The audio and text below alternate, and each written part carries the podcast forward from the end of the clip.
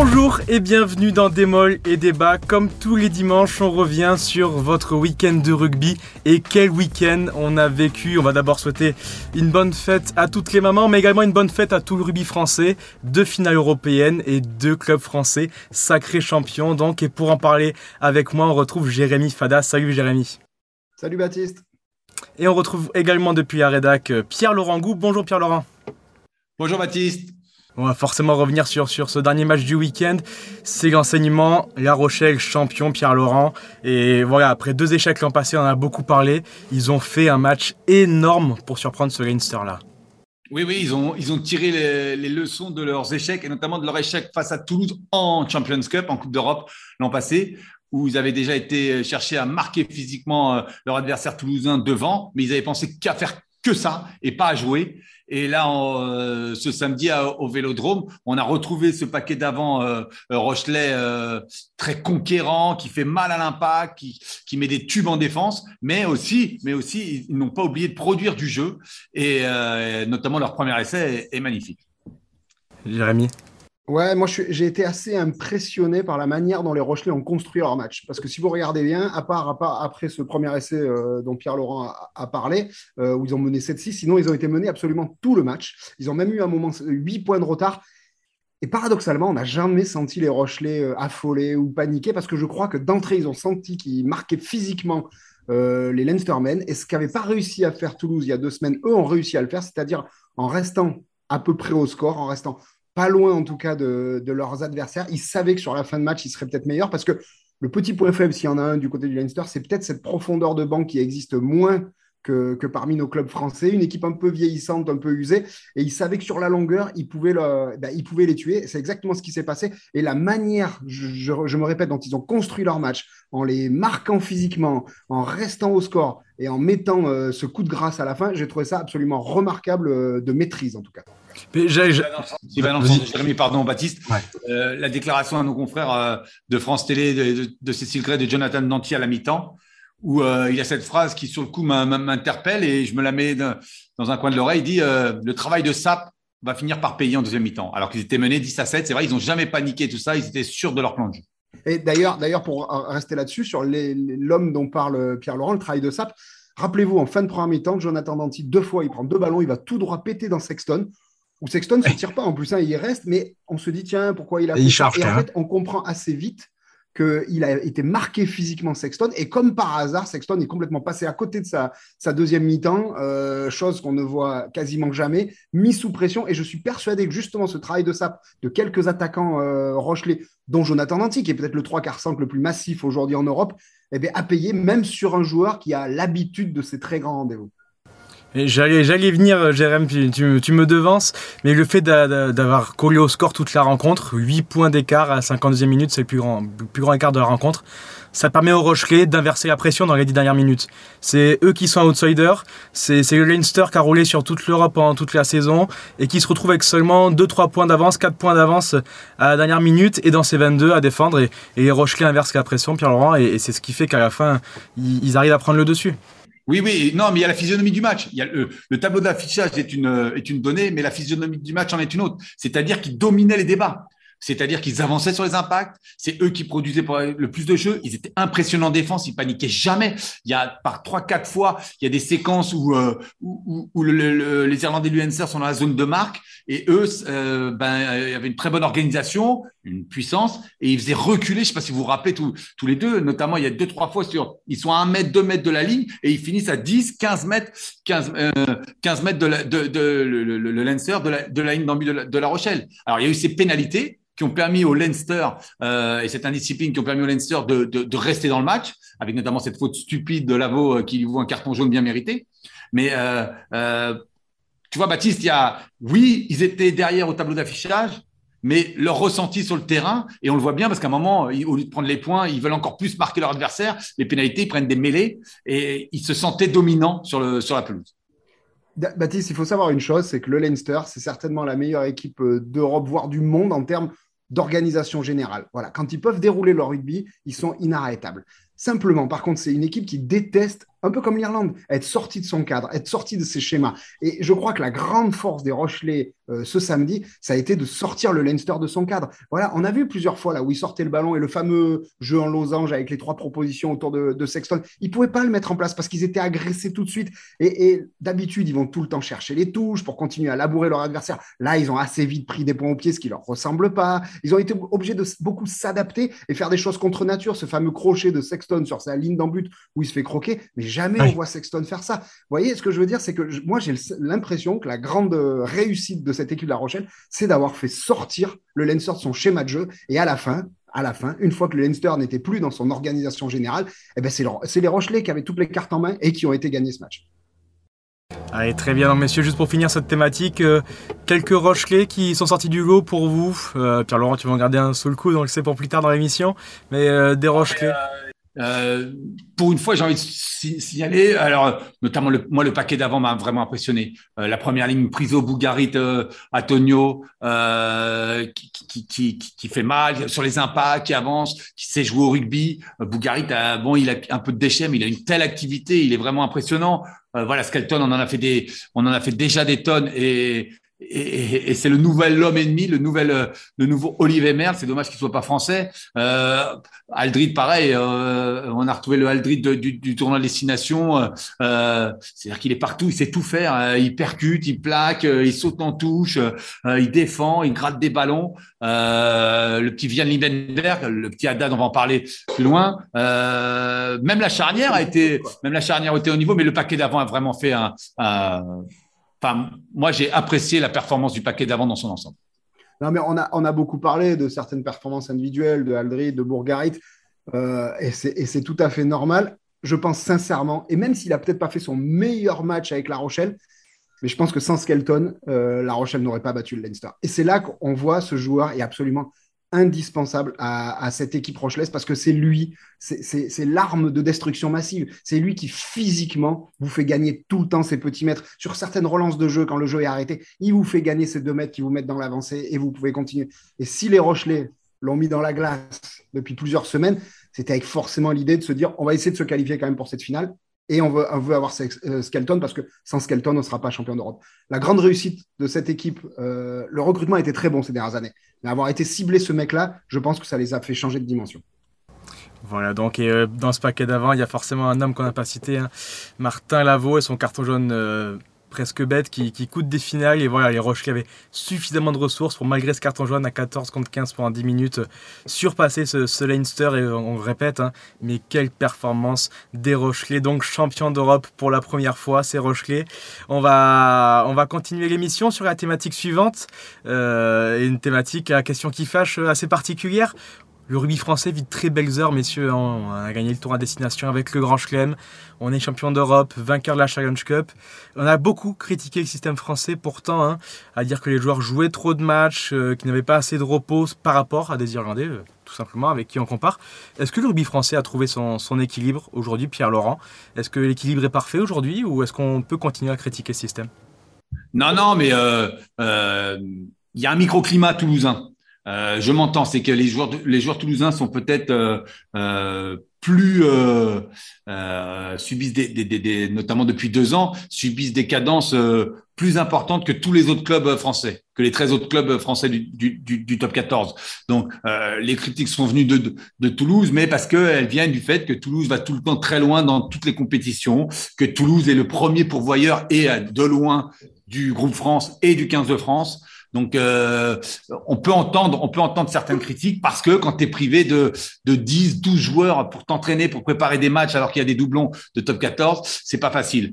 Pour le reste, euh, ta question est légitime et, et j'ai envie de répondre oui pour, pour les 13 autres clubs français et on voit que ça marche. On a trouvé un équilibre parce que euh, bah, les clubs, euh, quand ils ont 3, 4, jusqu'à 5 internationaux, même quand ils ont des absences, ils arrivent à compenser. La politique des gifs aussi euh, commence à, à donner la la, pleine mesure euh, euh, et on se rend compte que le top 14 est compétitif et que voilà, on a on a marché sur l'Europe, notamment avec ses phases finales. Tu vois, on dit souvent chez nous que nos championnats, bah, il y a des relégations, tout ça, ça atténue peut-être un peu le spectacle, mais, mais, nos clubs sont habitués à batailler pour, sur ces matchs coup près et, on s'en rend compte. On s'en rend compte notamment en challenge avec la belle victoire aussi de Lyon euh, face à Toulon. Euh, voilà, le beau parcours de Toulouse quand même, il faut pas euh, euh l'oublier comme ça, qui a été euh, se qualifier en allant en, en, en éliminant l'Ulster et en gagnant l'Ulster, en gagnant au Munster.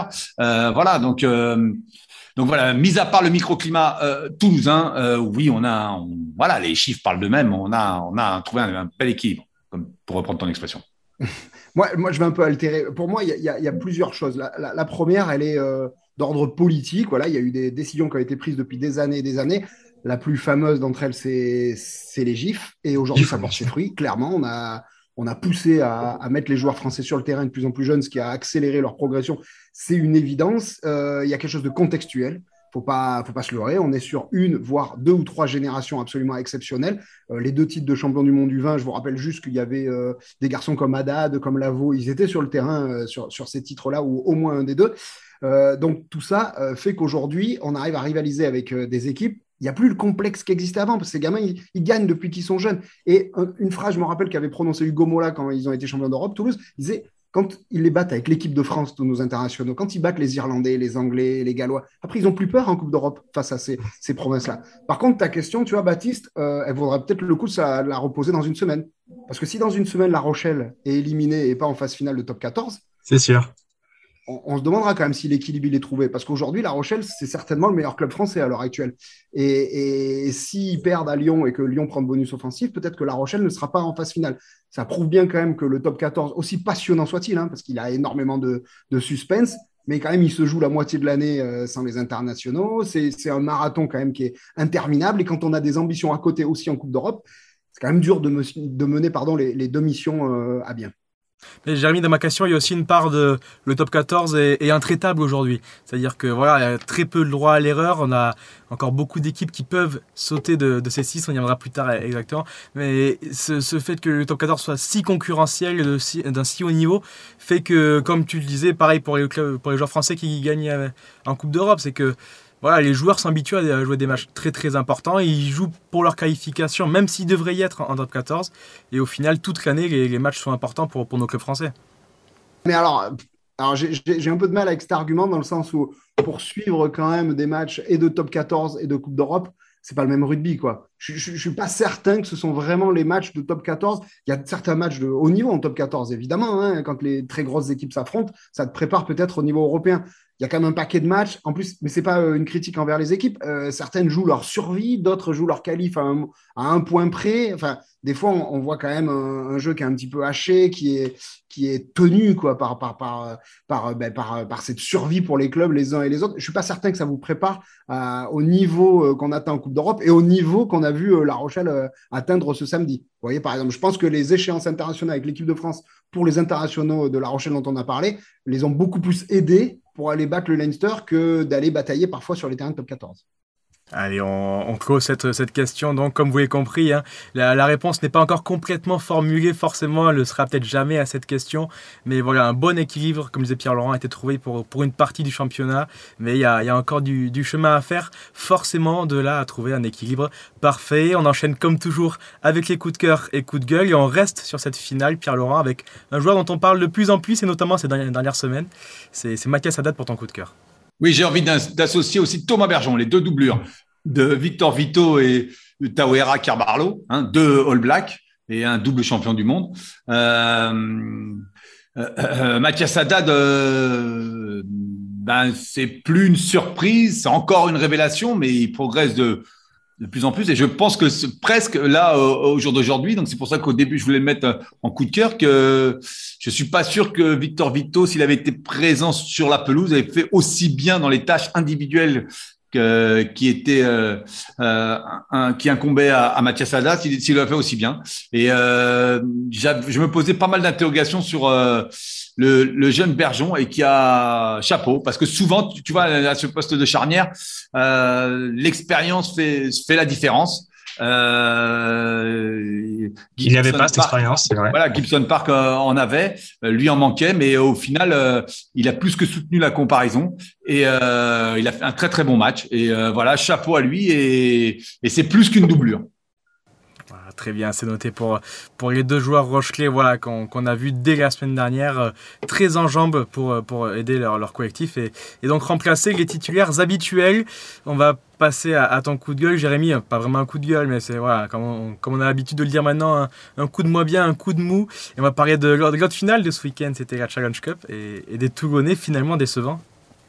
Ouais, c'est pas un coup de gueule, j'allais dire c'est presque une pensée pour, euh, pour les supporters toulonnais qui quand même, euh, sur le papier, le scénario était rêvé. Quoi. Le RCT était incroyable depuis des semaines, depuis deux, trois mois, inarrêtable. Euh, finale euh, européenne qui était inimaginable il y a quelques semaines, à Marseille, voilà, au Vélodrome, à côté de Toulon. Et le RCT n'a pas existé. Quoi. Franchement, on n'a pas reconnu le Toulon qu'on voit depuis des semaines et, des semaines, et notamment un peu lâché par ses cadres. Hein. Le RCT, il faut bien dire, les, les Edsebet, les, les Olivon, Carbonel, euh, Colby, euh, même Serein, un degré moindre, mais ces garçons-là qui ont, qui ont été extraordinaires hein, depuis, euh, depuis tant de temps. Et c'est dommage finalement de ne pas avoir vu le RCT exister. Ça enlève rien à la performance lyonnaise qui, franchement, le loup a été extraordinaire, a fait une finale absolument parfaite. C'est vrai qu'en support, en spectateur lambda et, neutre, on aurait aimé voir peut-être une finale un petit peu plus accrochée, mais c'était pas le cas. Et en tout cas, ben, le, futur, enfin l'ex-Toulonnais et futur Toulonnais euh, Pierre Mignoni, parce que là, ben, ça vaudrait presque un, autre coup de cœur dans cette émission, va quitter quand même euh, Lyon la tête haute après euh, tant d'années à la tête de ce club. Voilà, il en a fait une, une, belle machine sportive et il méritait de partir avec un titre. Et chapeau à lui, parce qu'en plus, il a sacrément bien préparé cette finale. Et voilà, donc c'est chose faite pour Pierre Mignoni. On s'inquiétait pour lui hein, de le voir quitter euh, le loup, peut-être sans titre et peut-être même sans phase finale de top 14, parce que on rappelle, le loup est, en balotage presque défavorable. Et finalement, voilà, comme tu dis, il repartira avec un titre bien mérité. On va finir cette émission comme toujours avec euh, le prono. Alors, ce dimanche, pas de match de top 14, forcément, pas de finale. Donc, on va, on va se projeter jusqu'à jusqu'à la semaine prochaine. Euh, dernière journée du championnat, messieurs on va tout simplement pronostiquer pour vous qui sera dans les 6 et donc qui n'y sera pas. Euh, on va peut-être faire un, petit point au classement. Montpellier, Bordeaux, Castres devant, c'est bon. 73, 72 et 72 précise Baptiste que ces trois premiers sont déjà qualifiés. Voilà, c'est ce que je voulais dire. C'est bon, euh, c'est qualifié donc dans les six. Ils vont se batailler les, deux premières places, on s'en doute. Ils ont tous envie d'y être. Et derrière, voilà, il y, a, six équipes pour trois places. Donc La Rochelle, nouveau champion d'Europe. On retrouve également le Racing et Toulouse avec 66 points derrière. Et hors, de, hors des points pour l'instant, Toulon 64, le Loup 63. Et clairement, bon, on l'intègre parce que c'est possible mathématiquement mais on va quand même du mal à avoir les Clermontois dedans. Alors selon vous, qui seront les deux, donc trois équipes peut-être avec Clermont, qui, qui sauteront, euh, qui ne seront pas dans, dans les six Pierre-Laurent? Je vais tirer les enseignements de, de, ce week-end. Il y a d'abord une première véritable finale, Racing-Toulon, où euh, le vainqueur, c'est simple, là il n'y a pas de calcul d'apothicaire à faire, de bonus, tout ça. Le vainqueur est en phase finale, le vaincu est éliminé. Donc ça c'est bien, c'est c'est, euh, il y a encore des choses vaincues, mais bon, allez. Euh, partant du principe que Toulouse va gagner avec 4 ou 5 points face à Biarritz. Donc Toulouse sera le, le quatrième euh, qualifié. Le cinquième sera donc le vainqueur pour moi de, de Racing Toulon. Et je pense, en tirant les enseignements que les Toulonnais risquent de payer. On va voir, on va voir s'ils sont capables de se remobiliser après euh, cette claque, parce qu'ils étaient vraiment impressionnants. Mais là, c'est un vrai coup d'arrêt. Et à l'inverse, le Racing navigue un peu en, en, eau trouble. On ne sait jamais quel Racing euh, on va jouer. Des fois, ils peuvent être très flamboyants, mais des fois, ils peuvent être véritablement médiocres. Euh, voilà. Et pour la dernière place qui doit se jouer donc entre Lyon et La Rochelle, là, à l'inverse, La Rochelle sur une bonne dynamique, mais vont-ils atterrir? Euh... La fête a commencé à Rochelle, on le sait. Hein, elle va durer quelques jours. Hein. C'est normal, c'est historique. Euh, ils ont dans la légende. C'est le quatrième club français à gagner la, la vraie Coupe d'Europe. Euh, voilà, on, pourrait leur pardonner. C'est pour ça que j'entendais euh, tout à l'heure, Jérém. C'est vrai que La Rochelle est pas loin d'être, si ce n'est sur le papier, mais en ce qui montre la meilleure équipe française actuellement. Euh, mais là, il faut qu'ils aillent gagner à Lyon. Euh, voilà, Lyon aura eu 24 heures de, de, de, de, de repos supplémentaires. Lyon a, est sur une bonne dynamique. Euh, je pense que la fête, euh, que les Lyonnais me pardonnent, mais que la fête d'après Challenge est forcément plus soft euh, que la fête d'après Champions Cup. Donc, euh, je vois nos champions d'Europe être peut-être en vacances euh, euh, un peu plus tôt que les autres. Si mes calculs sont bons, Pierlot, il faut quand même que Lyon gagne avec bonus offensif, je crois, pour passer devant La Rochelle.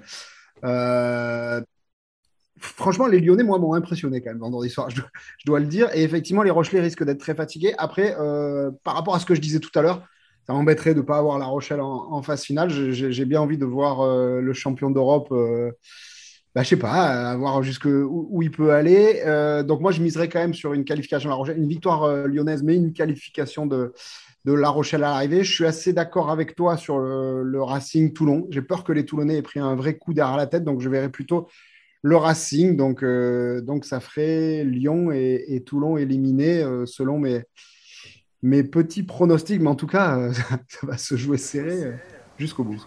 Voilà, même, même vous, on a du mal à vous mettre d'accord et c'est bien normal. Je pense qu'on ne trouvera pas deux supporters d'accord en France pour, pour nous sortir les, les mêmes six. Donc voilà, pour Jérém, c'est. on, est, on est presque d'accord avec Jérém. Il a été, voilà, il y a bataille. Oui, oui. Tu vois La Rochelle en dehors, Pierre-Laurent, quand même. Il y, a il y a bataille sur Lyon-La Rochelle. Voilà, il y a bataille sur, sur Lyon-La Rochelle. Je me rappelle quand même l'année dernière, la semaine après la victoire en Coupe d'Europe de Toulouse, ils avaient joué contre Clermont à domicile où Clermont avait pris le score très vite. Les Toulousains avaient fait la fête toute la semaine et sur l'orgueil, ils avaient réussi à gagner ce match en revenant. Et je me dis que les, les, Rochelais peuvent faire un peu pareil. Sur l'orgueil, ils peuvent aller euh, même fatigués parce qu'ils sauront. Hein. J'ai lu le Ronaldo Gara qui leur donnait jusqu'à mercredi, je crois, pour faire la fête. Ils seront fatigués, mais je me dis que sur l'orgueil de champion, il y a une certaine fierté à, respecter. Et confiance, et confiance aussi sûrement pour, pour les Rochelais qui vont voilà, arriver. Euh, certes fatigué à ce match, mais euh, en pleine confiance. Donc voilà, à vous de faire vos pronos aussi chez vous, à faire vos calculs d'apothicaire, mais va avoir une dernière journée de championnat qui va être passionnante. Suivez tout ça forcément sur rugbyrama et midolympique.fr, mais aussi dans vos kiosques, donc avec euh, les retours sur cette finale dès demain matin dans vos kiosques, dès ce lundi matin, et la présentation de cette dernière journée de top 14 à partir de vendredi dans vos kiosques également. Bon dimanche à tous, au revoir.